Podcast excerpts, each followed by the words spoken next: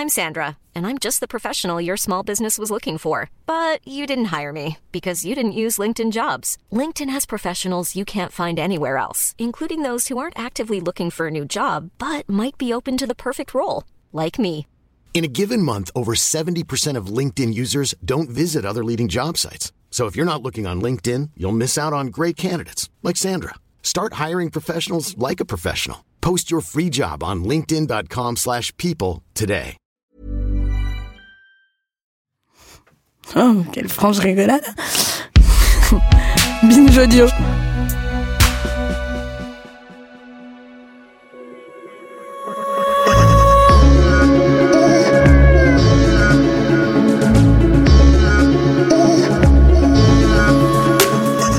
On y est?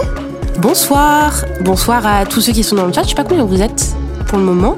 Nous on voit pas, on voit juste vos messages. En tout cas, bienvenue à ce Twitch, Twitch, son Twitch euh, de Camille avec l'équipe de Camille. Donc du coup, Camille, Solène qui est la réelle de l'émission et Diane qui fait la production. Sont ok. Sont ok, c'est super, c'est top. Voilà, en gros, on a à peu près euh, une heure ensemble pour répondre à vos questions. On n'a vraiment pas préparé grand chose, ça veut dire que c'est à vous de lancer les sujets, de nous dire de dont vous avez envie qu'on parle ce soir. Ça peut être des questions sur comment est-ce qu'on prépare le podcast, sur euh, comment on a préparé les émissions que vous avez déjà entendues, ce qu'on prépare pour la suite, comment on travaille, tout ça, tout ça. Des questions d'actu, des questions qui n'ont rien à voir. Donc voilà, c'est un peu à vous de, à vous de voir ce que vous avez envie de faire de cette heure euh, ensemble, quoi.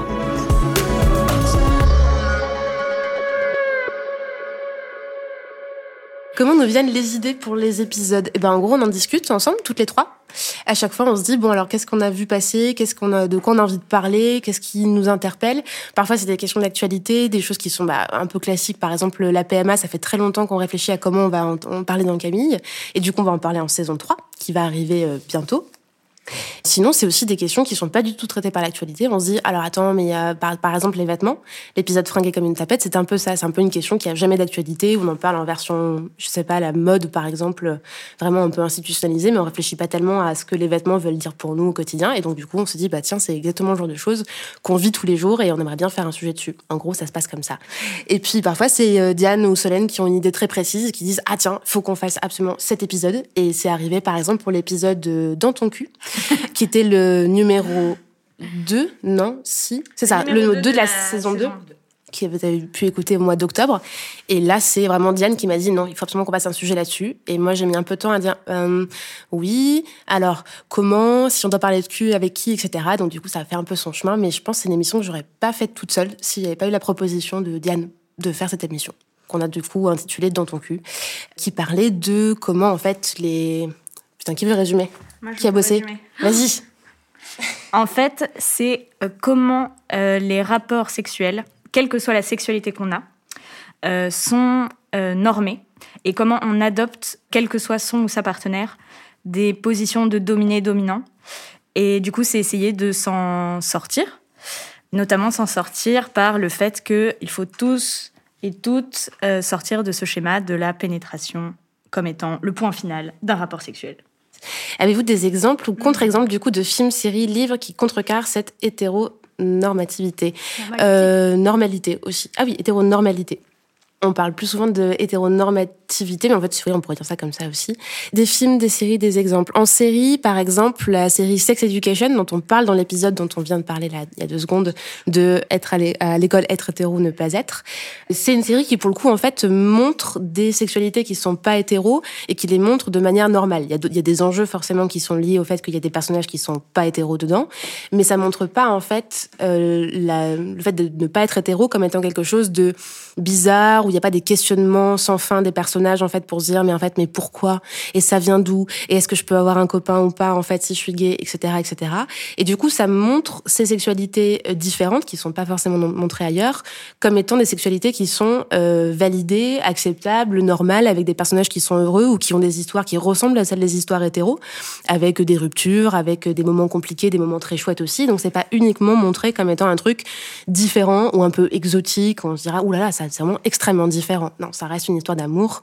Et du coup, euh, du coup, c'est raconté euh, d'une manière qui est beaucoup plus normale, si on peut utiliser ce terme-là. Donc, par exemple, je pense à ça, à Sex Education. Des films... euh, Compliqué, la Bah ouais, alors après c'est un peu différent parce qu'il n'y a pas d'histoire hétéro montrée mm. euh, dans, dans les films qui viennent en tête. Dans les films, on a plutôt des histoires de, dans les films où c'est vraiment centré sur une histoire d'amour lesbienne ou gay. Et du coup, il y a un peu moins l'occasion de voir la différence avec d'autres histoires à côté pour dire ah oui, c'est traité de la même manière ou en tout cas, il n'y a pas une hiérarchie qui est faite entre les, les deux histoires. Mm. Du coup, les histoires d'amour qui sont pas hétéro, qui sont lesbiennes dans le cadre de Portrait de la jeune fille en feu, ça montre des histoires d'amour possibles entre femmes, il y a toujours des choses qui en fait font que ça reste potentiellement. Mmh, Alors hétéronormé dans leur relation, pas tellement dans le portrait de la jeune fille en feu, mais par contre t'as pas tellement l'occasion de te dire euh, ben c'est quelque chose de normal parce que c'est pas la, c'est une autre époque, c'est dans un une espèce de, de huis clos, dans un dans un château maison en Bretagne. Enfin, il y a un truc qui fait que c'est un petit peu en dehors du monde, hors du temps, hors du monde. Du coup, c'est un peu différent. Mais oui, ça, clairement, ça, ça rentre dedans parce que ça montre une histoire d'amour euh, où il y a personne en fait qui est là pour les les empêcher d'être ensemble justement dans ce huis clos. Il y a personne qui va, aucun personnage ne va être là pour euh, dire en fait non, il faut surtout pas que Marianne et Louise soient ensemble. Du coup, effectivement, dans ce sens, non mais c'est vrai parce que généralement il y a de mm. ça. Il y a toujours des oppositions qui sont toujours racontées par les personnages qui disent ah mais pas, mais non, je sais pas ma religion ou ma famille ou mm. euh, ou euh, les bonnes mœurs voudraient que surtout je ne cède pas à cette histoire d'amour lesbienne. Et là c'est pas le cas. Du coup, c'est dans ce sens-là que c'est pas hétéronormé, que ça mm. permet une histoire d'amour à laquelle on croit et qui est porteuse d'autre chose que mm. une différence, quoi. Mm. En gros. Est-ce que vous auriez des surprises à partager dans la préparation de l'émission ou les réactions qu'elles ont provocado Provocada Attention, euh, conjugaison. Moi, en surprise, j'aurais envie de nommer, c'est pas, enfin, un des premiers mails qu'on a reçus euh, suite aux premiers épisodes de Camille, c'est le mail d'une personne qui nous dit euh, être mariée, avoir deux enfants, avoir un peu moins de 30 ans et qui se pose des questions sur euh, son propre désir, sur sa sexualité. Et en fait, euh, ça m'a énormément touchée, mais je crois que ça nous a tout énormément touché qu'il y ait un tel message qui nous soit envoyé aussitôt aussi. Et je trouve que c'était très représentatif de ce en quoi ce podcast a enfin, je pense, touche profondément plein de gens, hétéros comme non hétéros, parce qu'en fait, euh, ça va au-delà d'une question d'étiquette ou de sexualité. C'est vraiment euh, comment on distingue son désir, comment on reconnaît ce qu'on veut face à ce que la société attend de nous, face à ce qu'on nous a appris aussi à désirer, à vouloir. Et je crois que c'est la force de ce programme. Et Diane vous vend le programme en direct. C'est mon job. Mais c'est vrai qu'il y avait cette personne qui demandait comment savoir si je suis hétéro. Ouais. Ce qui est quand même une question pas hyper simple, quoi. Et de la retourner, parce que c'était pas est-ce que je suis lesbienne, c'est comment savoir si je suis hétéro? Oui, c'était vrai, vraiment la première fois que moi je le voyais écrit comme ça aussi, mhm. beaucoup plus. Et du coup, ça me permet de faire une transition avec la question comment l'équipe s'est constituée? Vous vous connaissiez déjà? Et eh bien justement parce qu'en fait, on bosse toutes les trois à Binge Audio. Donc là, vous, ce que vous voyez derrière vous, là, on en a, enfin oui, on n'a même pas dit, on est à mon bureau, à Binge Audio. Et en fait, on travaille toutes les trois à Binge Audio et on travaillait déjà à Binge Audio toutes les trois avant de commencer Camille. Et donc, euh, en gros, comment ça s'est passé? Ça faisait plusieurs, euh, je sais même pas dire, mois, euh, années, que j'étais en train de rappeler que qu'en gros on traitait pas de questions en fait de, des questions LGBT et de l'hétérosexualité non plus forcément dans les podcasts et que du coup c'était vraiment euh, un domaine qui allait euh, être important pour continuer toutes les phases de déconstruction qu'on avait commencé à binge, notamment avec Kiftara sur les questions raciales, les couilles sur la les coudes sur la les coudes sur, la, table, les couilles sur la table, euh, sur les masculinités, absolument. un podcast de Nadine de Rothschild, parfait. et on a donc lancé Camille avec au départ avec Solène on a fait un pilote. En fait on s'est dit tiens il faut qu'on fasse une émission là-dessus, quel sujet on, on prendrait? Et on on a fait le pilote qui est donc devenu le premier épisode, qui était donc Pourquoi je peux dire PD pas toi? On a bricolé ça avec Solène. On a improvisé la forme des noms-mais que vous connaissez peut-être aujourd'hui, de, les gens qui disent des phrases horribles. D'ailleurs, ces gens qui disent des phrases horribles, ce sont nos collègues. On les force, on les incite. On les oblige. Quand on leur dit bonjour, il y a des voix à faire pour Camille. Ils ne disent pas en vrai. Non, non, ils enregistrent ce que vous entendez. Non, parce qu'il y a des gens qui ont vraiment posé la question en me disant, mais du coup, euh, comment vous enregistrez les gens qui disent des questions comme ça et tout? Non, non, non, c'est bon. Vous on, les trouvez où On les écrit nous. Les gros homophobes? Et on fait lire du coup à nos collègues pas du tout homophobes en fait des phrases qu'ils le sont. Et donc on a trouvé cette forme là. Et euh, ensuite Diana a rejoint le projet quand on a dit bah c'est bon on le lance quoi. Et donc c'est comme ça qu'on est euh, qu'on est on s'est retrouvés toutes les trois sur ce projet. En gros, c'est ça. Et du coup, on travaille sur d'autres choses aussi à côté à Binge, j'ai pas uniquement Camille. J'écoute le podcast depuis quelques jours, c'est vraiment génial. Merci pour votre travail. Merci beaucoup. Merci beaucoup pour ton écoute. On ne pourra absolument pas euh, prononcer ce pseudo. Il n'y a, absolument aucune voyelle. Je suis désolée, mais, euh, mais merci. Allô, d'écouter. Myrion Quel serait votre invité de rêve et sur quel sujet? J'ai pas du tout préparé cette question. Mais si, tu sais c'est. Kristen Stewart, Ah, invité très de bien.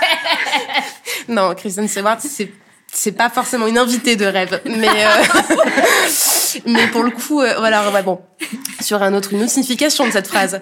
Mais pour le coup, euh, l'invité de rêve sur quel sujet, j'aurais vraiment du mal à répondre parce que limite ce serait une personne morte en fait concrètement. Enfin, j'aimerais pouvoir avoir Monique Wittig qui réexplique aujourd'hui en 2021 en fait ce que ça veut dire, ce qu'elle a écrit elle en, en 70 quoi. Donc ça c'est un peu une façon facile de répondre euh, à ça quoi. Mais du coup, Mais on peut, euh, Quelques on peut noms. retourner la question. Euh, Écrivez-nous en, en, euh, là dans le chat vous voulez qui euh, qui vous voulez dans le, dans le podcast en fait. Quel serait votre invité de rêve et sur quel sujet? Voilà. Quelle productrice celle-là?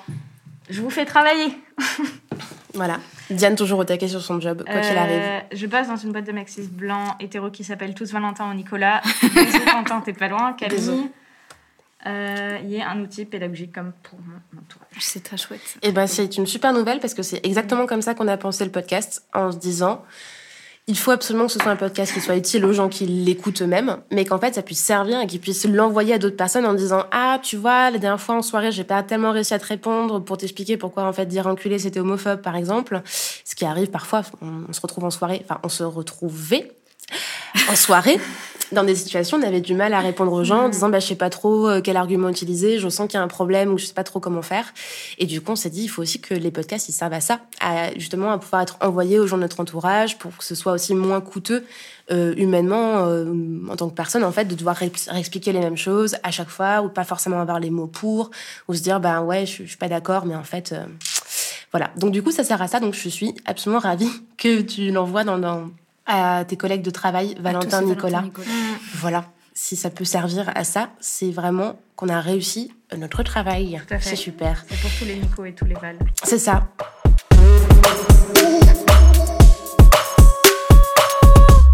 On est séparés en deux groupes qui sont censés être complémentaires et, et, et voilà. Et faire des enfants et se marier et avoir. T'as une super expression sur euh, le monospace et le, Ah. la, formule, euh, la formule complète de Ah, l'hétéronormativité. fait- J'avais marqué ça ouf. Euh, Peut-être dans l'épisode de Agressivité Trans. Tu nous avais Hmm. peut-être fait une Sur le package euh, monospace, le chien, le CD, le, Ouais. enfin, le CDI, le monospace, le chien, euh, la maison, l'enfant, je Ouais. sais plus. Mm. Enfin, je vous ressors cette, euh, c'est Oui. ça, ouais. Qui, qui veut pas dire que si euh, parmi vous il y a des gens qui ont des monospaces, c'est mal. Hein. C'est super les C'est monospaces. super, euh, mais c'est on juste adore ça. euh, se remettre, euh, prendre du recul par rapport à cette formule euh, complète et se dire euh, de quoi on en Je pensais pas qu'on arriverait à un point monospace à 20h24. Et je ouais, pensais qu'on allait les kangous. bientôt les kangous. Ça arrive. Restez, restez connectés. Les Voilà. kangous, c'est mieux. kangous, c'est mieux, Ça ouais. Merci. S'il y a des teams euh, autres que Kangoo dans le chat, dites-le qu'on s'engueule bien sur les berlingots et les partenaires, mais ce sera pour plus tard. Dans une grosse demi-heure, en gros.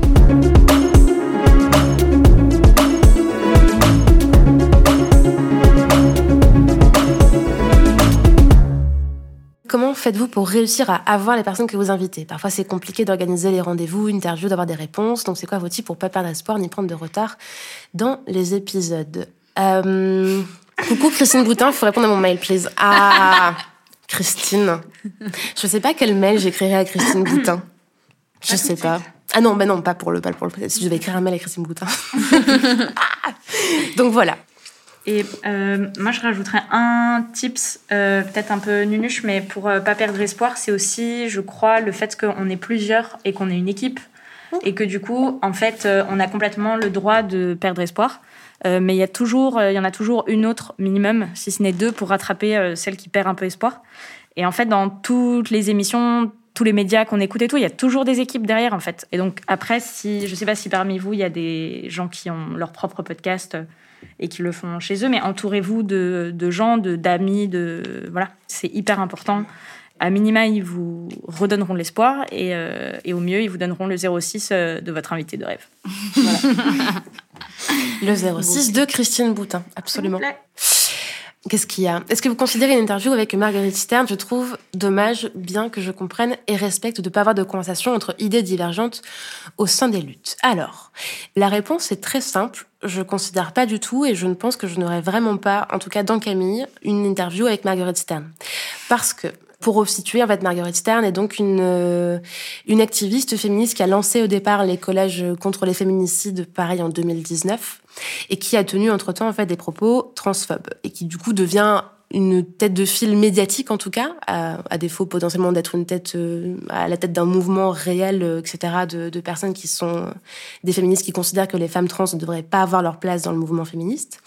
Elle devient un peu la figure identifiée, en fait, d'une parole transphobe dans les médias. Pourquoi je n'aurai pas d'interview avec elle Parce que déjà Camille, c'est pas un lieu dans lequel j'invite des personnes avec qui je ne suis pas d'accord pour montrer qu'elles sont pas d'accord ou pour montrer que leurs arguments sont pas les bons. Ce que je fais, c'est plutôt ce qu'on, ce que je fais dans l'épisode Les femmes trans sont les femmes, c'est dire en quoi les arguments avancés en fait sont problématiques. Donc c'est pas la personne qui est problématique, c'est les arguments. Je trouve ça beaucoup plus fort d'identifier des arguments qui reviennent et qui sont récurrents et qui font du coup une masse ou qui sont des arguments pour convaincre des gens de choses qui sont fausses. C'est beaucoup plus intéressant de s'attaquer aux arguments qu'aux personnes. C'est trop simple en fait de s'attaquer aux, personnes quelque part parce que ça réduit à de l'individuel quelque chose qui est en fait beaucoup plus large que ça. Ensuite, je vois pas ce que je vais pouvoir en fait vous proposer d'intéressant en rencontrant Marguerite Stern et en essayant de lui dire on n'est pas d'accord. Dans le sens où euh, ni elle ni moi, je pense, n'allons être convaincus par les arguments l'une de l'autre. Ces arguments, je les connais, je la suis sur les réseaux, je lui réponds parce que c'est une question qui m'a été posée euh, sur Instagram notamment. Pourquoi est-ce que je suis Marguerite Stern sur Twitter, sur Insta? Je la suis pour pouvoir justement voir quels sont ses arguments pour euh, tenir ces propos-là. Et du coup, euh, ces arguments, quelque part, je les connais. Et je pense que potentiellement, elle connaît les miens parce qu'en fait, ils sont aussi partagés par beaucoup de personnes qui s'opposent à elle directement ou qui font des remarques sur Twitter, etc.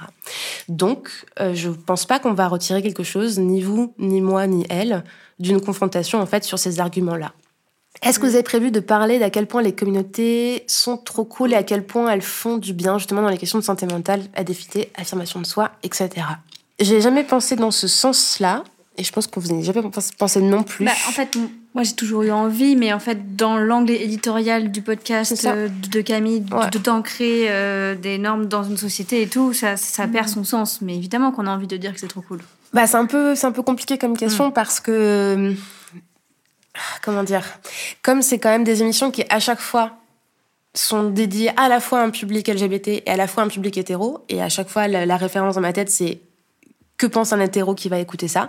Je vois pas tellement comment en fait je vais arriver, on va arriver à hmm convaincre les hétéros qu'ils ont une position sociale en leur disant à quel point en fait les communautés LGBT sont cool quoi. Pour répondre à Mathilde, tu dis euh, je trouve que ce serait chouette de leur montrer à quel point les autres possibles sont chouettes et à quel point le monde euh, hors de la hétéronormativité peut être beau. En fait, euh, je comprends tout à fait. Euh, J'ai pas dit que le monde hétéro était nul. Alors, en fait, pour répondre à ça, je crois que c'est hyper important en fait de faire comprendre aussi que toutes les questions dont on parle d'hétéronormativité sont des dynamiques qui touchent les hétéros, mais elles touchent aussi les personnes LGBT. Mais en fait, c'est des choses qui restent encore dans les communautés LGBT où en fait en tant que meuf une fois qu'il y a plus quelqu'un qui est le gars dans la relation en fait qui prend ce rôle en fait de proposer de dire oui de dire non. Et en fait on se rend compte que concrètement ces rôles là on les conserve. Donc je suis pas tellement intéressée par le fait de dire que nous on fait mieux les choses entre nous, on sait ce qu'on fait mieux. Je crois que c'est plus intéressant de, entre nous aussi, en tant qu'LGBT, se rendre compte de ce qu'on ne voit pas. Et le cas du MeToo gay, euh, récemment, est parfaitement cet exemple-là sur la question de consentement. Donc, euh, le monde hétéro est nul pour beaucoup de raisons. Mais en fait, je crois que c'est important plutôt que de dire vous êtes nul, vous avez rien compris, de dire que collectivement, en fait, il y a des choses qu'on n'a pas regardées, les hétéros sur eux-mêmes, sur ce que voulait dire leur hétérosexualité pour eux-mêmes, et nous en tant qu'LGBT, ce qu'on a gardé de ce monde hétéro, en fait, sans jamais, en fait, le remettre en question en se disant bah c'est bon, on vient les gars de nos relations, c'est ok quoi. Euh, ces schémas-là, on les reproduit et, euh, et, on les reproduit pour euh, toutes les raisons qu'on a citées depuis le début de ce live. C'est parce que bah, ce, ce, modèle hétéronormatif, il est, euh, il est partout et c'est le seul modèle qui est proposé. Et en fait, la seule différence euh, avec les personnes hétéros et non hétéros, et je parle en tant qu'hétéro, c'est que en fait, les personnes non hétéros se sont construites bah, à l'adolescence par rapport à ce modèle-là, en opposition à ce modèle-là. Euh, donc, ils ont inventé d'autres choses. Et là où effectivement les personnes hétéros ne s'en rendaient pas compte, enfin moi je sais que j'apprends plein de choses aussi avec Camille, et c'est ça je trouve qui est intéressant, c'est c'est de remettre tout ça en question. Voilà. Je crois que c'est la première fois qu'on dit que Diane est hétéro Ouais. dans toute cette émission. On vient de lâcher une info là. Vous n'avez pas compris ce qui se passait, mais oui, c'est une grosse information quand même. Diane est hétéro, je quitte le stream. Restez avec nous. On, Pour vous montrer- quand même. Je sais pas, peut-être que je vais le virer demain. Hors de question. Il n'y a pas de honte. On a renversé le truc, c'est pas dingue. Ça, c'est trop bien. Il y en a des biens. Il y en a des biens. Merci de le préciser dans le Ah chat. ouais. Je sais pas ce qu'elles écrivent sur le carnet à côté. J'ai écrit que je vais m'en aller. tu vas t'en aller Tu dois partir, t'as un train. Non, non, je peux accepter. Comment ça Ne virez pas Diane, s'il vous plaît, d'accord encore l'opportunité de te voir. C'est vrai. La pression des réseaux sociaux. Et donc du coup, t'as à reprendre le sérieux, quoi. Nul y part, nul y part, nul y part. C'est hyper sérieux. C'est hyper. Ok, bon, reste, reste.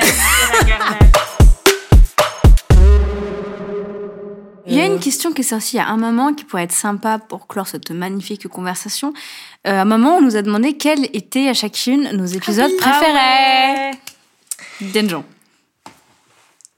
Non. C'était quoi? C'est Est-ce que t'as un épisode J'avoue, c'est pas agréable quand on te met le micro Bah sous ouais, le nez comme regarde. ça. Bah, C'est si, genre, si tu veux, j'ouvre alors. Vas-y.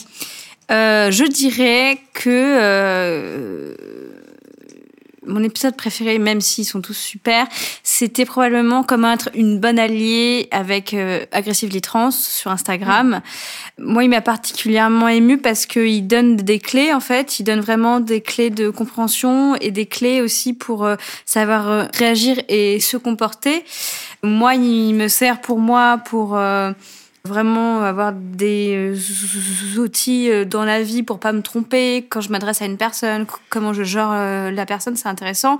Et ça aide aussi à, aussi comprendre le genre dans toute sa complexité. Et moi je sais que c'est un épisode que j'ai beaucoup envoyé à mes proches pour que en fait pour que les gens apprennent à avoir une nouvelle façon de entrer euh, en lien avec les autres par le fait de s'interroger sur le genre, sur le, le- sur, la, sur les personnes, quoi, de vraiment et de pas de partir de a priori de base. Je sais pas, moi il m'a beaucoup ému. Et en plus il est drôle, il est drôle, on rigole et c'est très intéressant. Et moi j'aime bien la rigolade. C'est vrai que t'aimes bien la rigolade. Ouais, voilà. Diane, ton épisode? Mon épisode préféré. Je suis partagée parce que, en fait, je crois que je vais dire euh, contraint et contrainte à l'hétérosexualité. Qui est un épisode euh, très dense, si vous l'avez pas encore écouté, euh, mais je trouve que c'est celui qui présente le mieux le projet du podcast et son ambition, euh, qui est de dire que, en fait, l'hétérosexualité c'est politique. Et en fait, l'hétérosexualité transpire de partout dans nos institutions, dans ce qu'on nous raconte, ce qu'on apprend. Et je trouve que l'échange que tu as avec l'invité est juste très riche. Les mots sont très justes, mais c'est vrai que pour les hétéros, je ferai un petit, euh, un petit avertissement qu'on se prend une, une claque dans la gueule. Et on aime ça. Ça sert à ça d'avoir des hétéros dans la prod, en fait, hein. grosso modo. hein. Le- C'est important. Le crash test avoir, en fait. avoir un point de vue hétéro sur ce qu'on fait, c'est hyper important. Je suis le cobaye du podcast. Non, mais c'est... non, Attends.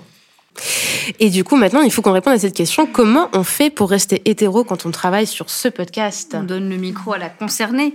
Ok. bah, plusieurs réponses. La première, c'est que le programme étant pensé pour en partie un public hétéro, c'est bien qu'il y ait une personne hétéro dans l'équipe qui puisse être un peu le, le cobaye, donner des idées, des écritures, etc. Euh, la deuxième question, c'est que euh, pour moi, c'est pas incompatible dans le sens que, évidemment, que je me pose énormément de questions. Parfois, c'est très inconfortable parce que ça vient poser des grosses questions sur effectivement euh, le désir, le, en fait, enfin tout, tout, tout, tout, Euh, et ça dépasse euh, les histoires d'amour et de sexe, mais ça, effectivement, ça bouscule.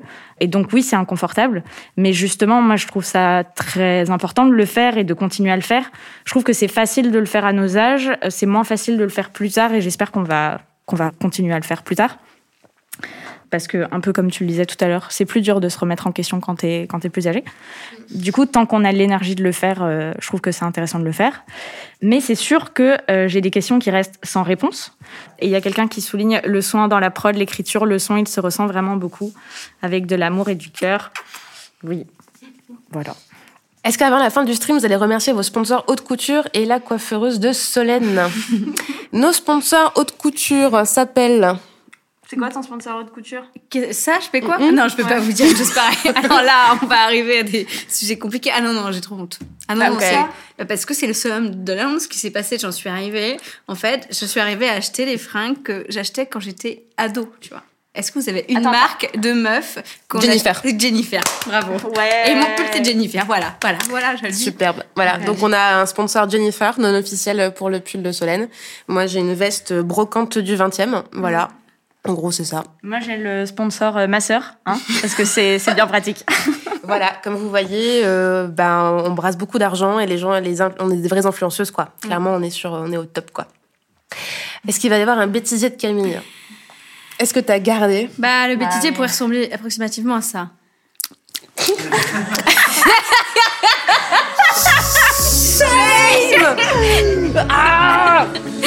Voilà. J'ai bu un demi-litre d'eau en une heure pour la bonne- simple et bonne raison que je fais des bruits de bouche absolument dégueulasses et qu'il y a une personne sur Terre qui les écoute pour que vous n'ayez pas à les écouter et vous ne visiez pas dans ma bouche, c'est Solène. Et donc du coup, le bêtisier, ça va clairement être un truc comme ça quoi.